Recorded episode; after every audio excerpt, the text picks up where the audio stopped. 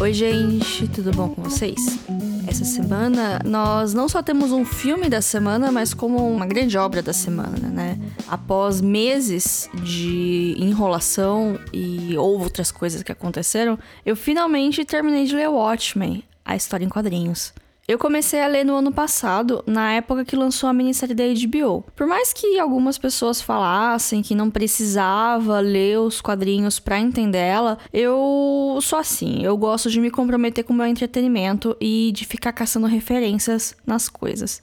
Pois bem, isso foi, hum, sei lá, outubro do ano passado, e eu só terminei de ler esses dias, no final de julho, quase um ano depois. Eu já tinha visto o filme, mas isso foi uns 10 anos atrás. Eu não tinha entendido nada, eu dormi e eu só lembrava do Peladão Azul. Na verdade, eu acho que eu tenho um problema com o estilo de algumas HQs. Como toda criança brasileira, eu costumava ler Turma da Mônica e acabei migrando para os mangás de traços delicados quando me tornei adolescente, que é o caminho natural, né? Quando eu tinha uns 16 anos, eu li alguns capítulos do Sandman e gostei, mas eu achava o traço de alguns deles estranhos. O mesmo aconteceu quando eu li V de Vingança e os Livros da Magia em, alguns anos depois. Nenhum dos quadrinhos que eu li são dos anos 2000 para frente. E eu não tenho paciência para ficar buscando séries enormes e ficar lendo história de herói que tem mil arcos e várias continuações. Eu confesso que tenho preguiça. Com isso, eu prefiro histórias mais curtas, eu prefiro minisséries, principalmente se já tem uma encadernação única, uma edição única, como o Watchmen, por exemplo. E a HQ do Watchmen, ela tem alguns temas complexos, ela tem umas viagens, assim, mais é, filosóficas e sociais, que acabam tornando uma leitura um pouquinho mais densa do que a HQ tradicional. E eu também acho todo mundo muito feio de rosto. E por mais fútil que isso seja, acaba me atrasando um pouco na leitura, porque eu fico irritada das pessoas serem feias. Isso não tem nada a ver com o mundo real, que as pessoas são diferentes, mas nos quadrinhos que você pode desenhar as pessoas de qualquer maneira e elas todas têm o mesmo rosto quadrado estranho, aí eu acho estranho.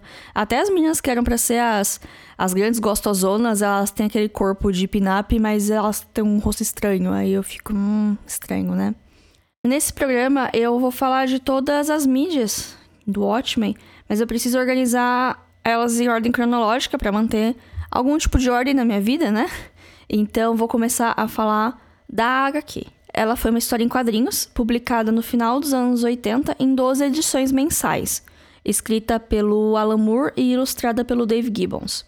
Os dois, eles são gigantes em suas profissões, são nomes muito conhecidos no meio. Depois disso, né, e hoje em dia, a história ela pode ser encontrada numa edição única, encadernada, bem bonita. A história ela é mais, mais densa, mais madura, e ela é uma das responsáveis por popularizar esse nicho das HQs voltadas para o público adulto, que não era tão popular na época, né? Revista em quadrinho era coisa de criança, adolescente.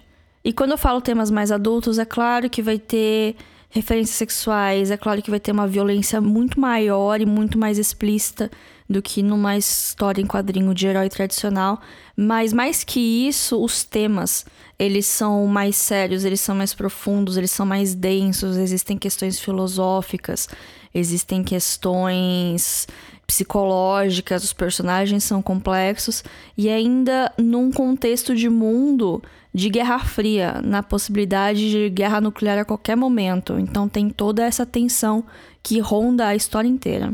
E o mundo tava assim, né? Vamos lembrar os anos 80 nos Estados Unidos, né? Porque é uma história em quadrinho norte-americana, tinha essa, essa tensão, por mais que um cidadão normal talvez não vivesse tanto com isso, mas né, podia rolar a qualquer momento uma treta aí.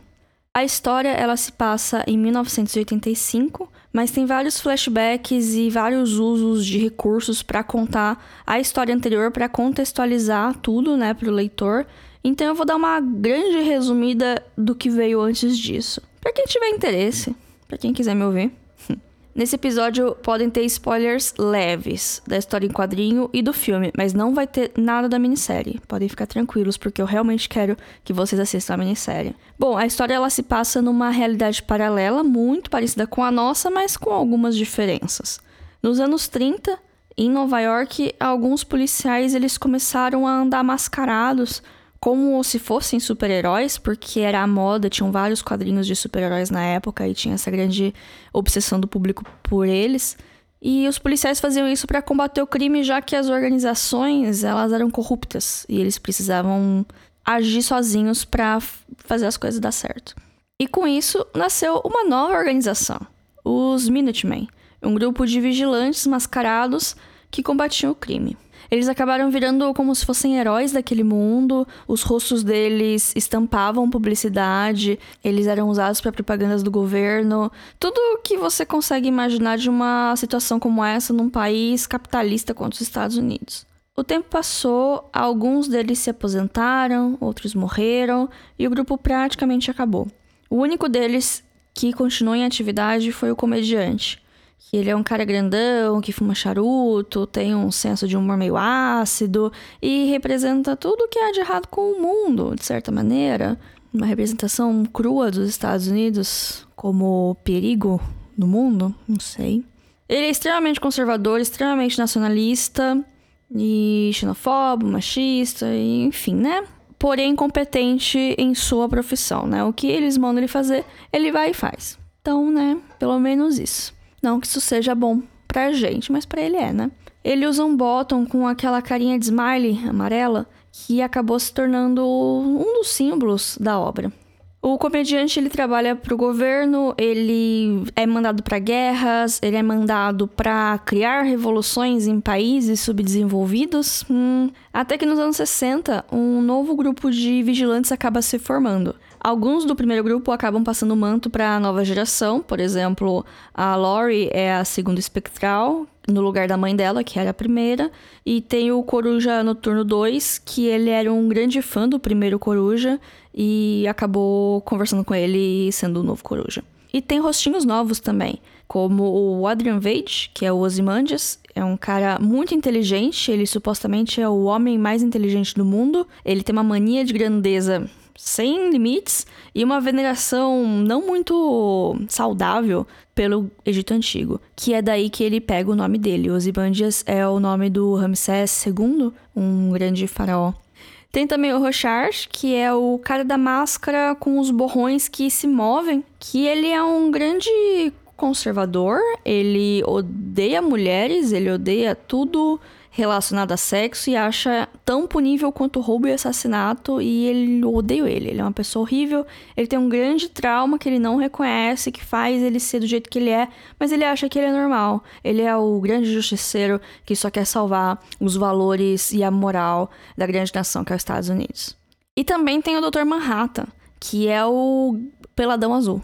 Ele é o único com superpoderes, por assim dizer porque ele foi fruto de um acidente nuclear. Ele era um cientista que trabalhava num projeto lá e ele acabou se envolvendo no acidente, quase morreu, foi dado como morto, voltou azulzão.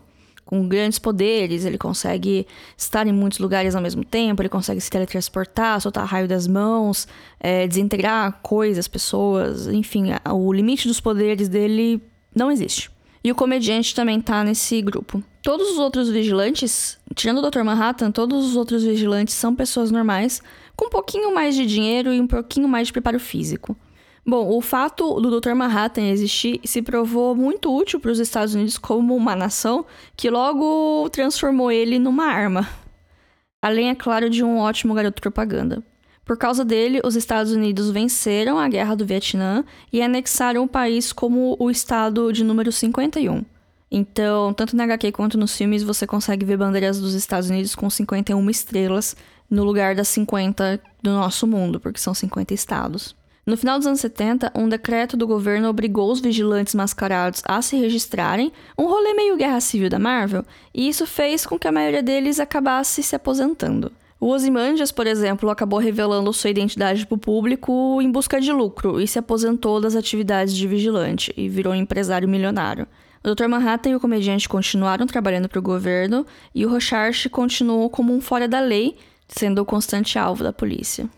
Tudo muda quando, em 1985, o comediante aparece morto, assassinado. E aí que a história começa. Tudo isso que eu resumi tá na história, mas contada ou em flashbacks, ou em memórias, ou através de alguns recursos visuais. É, a cada final de capítulo tem um. como se fosse um anexo que acaba se relacionando com a história que foi contada no capítulo ou com um personagem que se destacou mais. São matérias de jornais antigos, são entrevistas com os vigilantes, são pedaços do livro de memórias do primeiro coruja, etc. Tudo isso ajuda a moldar esse universo e tornar ele mais palpável, mais, mais complexo, mais real. Todos os personagens, eles são complexos e são cheios de traumas e inseguranças que acabam desafiando os arquétipos esperados de heróis.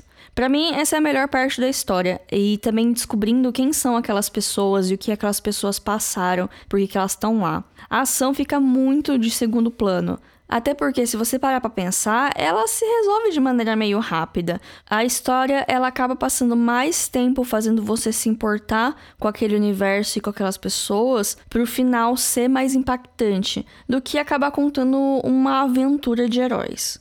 Para isso, são usados alguns recursos que são interessantes, mas eu achei que começou a ficar um pouco cansativo mais pro final tinha alguns focos em histórias de pessoas aleatórias na rua, por alguns quadros, intercalando com a história dos personagens principais, geralmente traçando um paralelo, e tem uma subtrama de uma banca de jornais que os personagens acabavam passando sempre do lado, e aí mudava para a história da banca, depois voltava para a história dos vigilantes. E nessa banca tem um garoto que tá lendo uma história em quadrinho de piratas. E tem horas que o conteúdo da história em quadrinhos, a história em quadrinhos, é uma HQ dentro de outra HQ.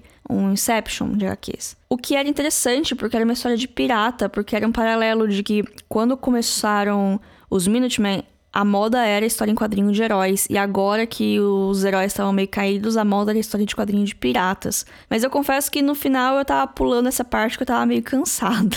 Watchman, em inglês, quer dizer aquele que vigia, é um vigilante, né? O título é uma referência à frase em latim quis custodies ipsus custodes, ou em inglês Who Watches the Watchman, ou para nós, Quem Vigia o Vigilante. Estamos trilingües hoje aqui. De maneira geral, eu gostei da HQ, eu recomendo mesmo com essas salvas acima. É uma história muito boa, com bons personagens, bastante interessante. A coisa que eu menos gostei, tanto no quadrinho quanto no filme, é toda a parte da primeira Silk Spectre com o pai da filha dela. Tem toda uma história que no final é uma grande revelação. Eu acho estranho. Eu acho que é a única coisa que não envelheceu muito bem. Quem leu sabe, quem não leu, eu não vou dar esse spoiler, por mais que ele não seja uma grande revelação para quem tá prestando atenção. Eu não vou fazer isso, eu não sou ruim. Agora vamos para a adaptação cinematográfica de 2009, dirigida pelo Zack Snyder. O filme teve uma recepção ok, e eu percebo que ele é bastante divisivo entre os fãs dos quadrinhos. Tem gente que ama, tem gente que odeia. Eu gostei como espetáculo, mas não como adaptação. O que é curioso porque o filme usa cenas inteiras que são reproduções fiéis das ilustrações da história em quadrinhos. A história em si, ela é a mesma e ela é contada do mesmíssimo ritmo dos capítulos do quadrinho. A única coisa que acaba sendo completamente diferente é um detalhe do clímax no final, mas as motivações que levam a ela e as consequências dela permanecem as mesmas. Um triunfo do filme é a cena inicial. Em poucos minutos ele resume a história dos Minutemen e toda essa coisa de colocar uma máscara e sair para combater o crime. E já te joga no começo da história. Eu acho que essa é a minha parte favorita do filme por ser original, por ser a visão do Snyder disso. Sem falar que a música é boa, a visual é bom, tudo é bem bacana. Aliás, é inegável que o Zack Snyder conseguiu se consolidar como um cineasta estiloso dá para saber que um filme é dele de longe. É, o Batman vs Superman, 300, Sucker Punch, são alguns dos filmes dele. Mas eu sinto que ele é daqueles diretores que prefere um estilo em detrimento da substância, do enredo. Watchmen é um filme lindíssimo, ele tem uma estética muito semelhante a HQ e algumas melhorias, inclusive. Principalmente no uniforme do Coruja Noturno, que na história em quadrinho parece uma barata. E eu fiquei muito incomodada com isso, somando-se ao fato de que todo mundo é feio e ele usa uma roupa de barata. Mas na hora de traduzir a tensão, a complexidade moral da história e dos seus personagens, eu sinto que o filme falha. Parece ser um adolescente que leu a história sem maturidade para entender tudo o que estava sendo discutido ali e fez a adaptação focando em como é descolado ser um vigilante. Eu culpo o filme por existirem pessoas fãs do Rocharche, porque ele dá uma bela suavizada nele. E mesmo seguindo praticamente o mesmo texto dos quadrinhos, até porque os filmes eles contam histórias com todos os recursos disponíveis, não só com diálogos. Eu odeio demais o Rocharche em qualquer mídia. Mas eu confesso que eu passo pano demais pra Laurie. Ela também tem atitudes meio questionáveis, mas nenhuma no nível do Rocharche. Eu acho que ela é minha personagem favorita. Se eu precisar escolher, eu escolho ela. Eu assisti o corte original do filme, que tá no catálogo da Amazon Prime. Tem mais o corte do diretor, porque o Snyder não sossega, e tem o Ultimate Cut com a história da HQ dos piratas no meio. Essa deve ter umas 4 horas, eu não sei se algum dia eu vou ter coragem de ver. Dito tudo isso, eu gostei do filme, mas eu gostei dele pelo espetáculo, que é um espetáculo longo, são duas horas e meia, que pode assustar um espectador desavisado. Então eu recomendo o filme com cautela. Eu acho que ele falhou em capturar a atmosfera da história em quadrinho, talvez os grandes temas centrais que fazem a história ser tão admirada por tanta gente diferente e o filme parece que pega só o estilo dela, só a parte parte superficial. Mas eu gostei. Então, vai entender, né? O coração quer o que o coração quer. Partimos agora para a minissérie da HBO lançada no ano passado, e foi o grande motivo que me colocou nessa missão de ler a obra. Ela tem nove capítulos de uma hora, o penúltimo é um pouquinho mais longo, a história é fechada e ela é uma continuação dos quadrinhos e se passa nos dias de hoje, ou no caso em 2019. Ela não ignora completamente o filme, ela tem algumas referências do filme, mas eu acho que é mais pra, pra agradar o fã e pra, assim, quem perceber, percebeu e ficou feliz, quem não percebeu, não atrapalha o entendimento da história. Mas é justamente a mudança que eles fazem no filme da HQ que no, na minissérie acaba se tornando importante.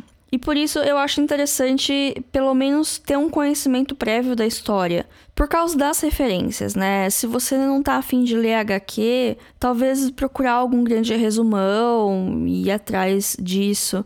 É, ver o filme, não sei se ajuda tanto, mas eu acho mais importante ir atrás do conteúdo do quadrinho. A história principal segue a Angela Abar, interpretada pela Regina King, que é uma policial da cidade de Tulsa, no Oklahoma, nos Estados Unidos e ela acaba se tornando uma vigilante mascarada para combater o crime e principalmente para combater um grupo terrorista que é uma evolução da Ku Klux Klan.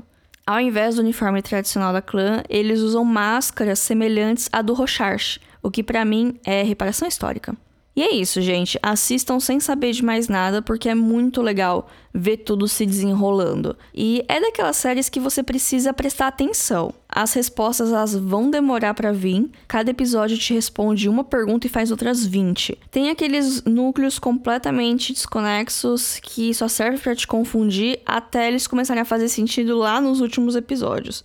E tudo isso com um elenco e produções sensacionais. Ela foi criada pelo Damon Lindelof, que é muito querido pelos 10 fãs de The Leftovers, outra série que é da HBO também, e ele foi um dos criadores de Lost, então dá para ter uma noção do estilo da série. Mas ao contrário de Lost, ela não foi sendo esticada até não fazer mais sentido, porque ela é uma minissérie, fechadinha, bonitinha. E ela foi o programa de TV com mais indicações no Emmy desse ano. A cerimônia é em setembro, vamos aguardar o que vem aí. Curioso que eu comecei a assistir ela no dia que saiu as indicações do M. Então dá para parecer que eu comecei a assistir por causa das indicações do M, mas não, foi calhou de ser o dia seguinte que eu terminei de ler HQ. Foi só uma grande coincidência do destino. Bom, para finalizar, eu recomendo bastante o quadrinho e eu recomendo muito a minissérie. Então talvez eu recomende com mais ênfase o quadrinho para você assistir a minissérie. O filme, ele é bacana, mas vão sem expectativa nenhuma, sem aquela, aquela pressão de ser a melhor adaptação de todos os tempos, porque não é. Mas as cenas são legais, isso eu tenho que admitir. É, as músicas são muito boas, o uso da trilha sonora é boa, os efeitos são bons, considerando que é um filme de 10 anos atrás. As roupas eu acho que é um avanço do quadrinho, por mais que elas não sejam tão fiéis. Na minissérie, por exemplo, tem alguns uniformes que são mais fiéis, que é legal de ver, mas eu acho que o, eu gosto das liberdades que o filme tomou por ser uma mídia diferente, né? É legal ver coisa diferente, não ser uma cópia o tempo todo. Eu tenho sentimentos mistos com adaptações, quando ela tenta ser tão fiel que ela não cria nada de novo, sabe? Talvez seja o mesmo a mesma situação dos live actions da Disney, por que você fazer o mesmo filme de novo, sendo que ele já existe, se você não vai trazer nada de novo a ele, sabe? Então, essa que é a minha questão com o filme do Watchmen. Ele é legal, ele é descolado, mas o quanto isso é mérito do Zack Snyder como diretor, como cineasta, ou porque ele tá pegando as coisas exatamente igual tava na HQ e só mudou a mídia, sabe? O quão criativo e original isso é ou é somente preguiçoso? Né? Fica aí esse questionamento. E você, o que você acha disso tudo? Você gosta de Watchmen? Assistiu a minissérie? Comenta lá no arroba filme.da.semana, nosso Instagram. E até semana que vem, gente. Tchau, tchau.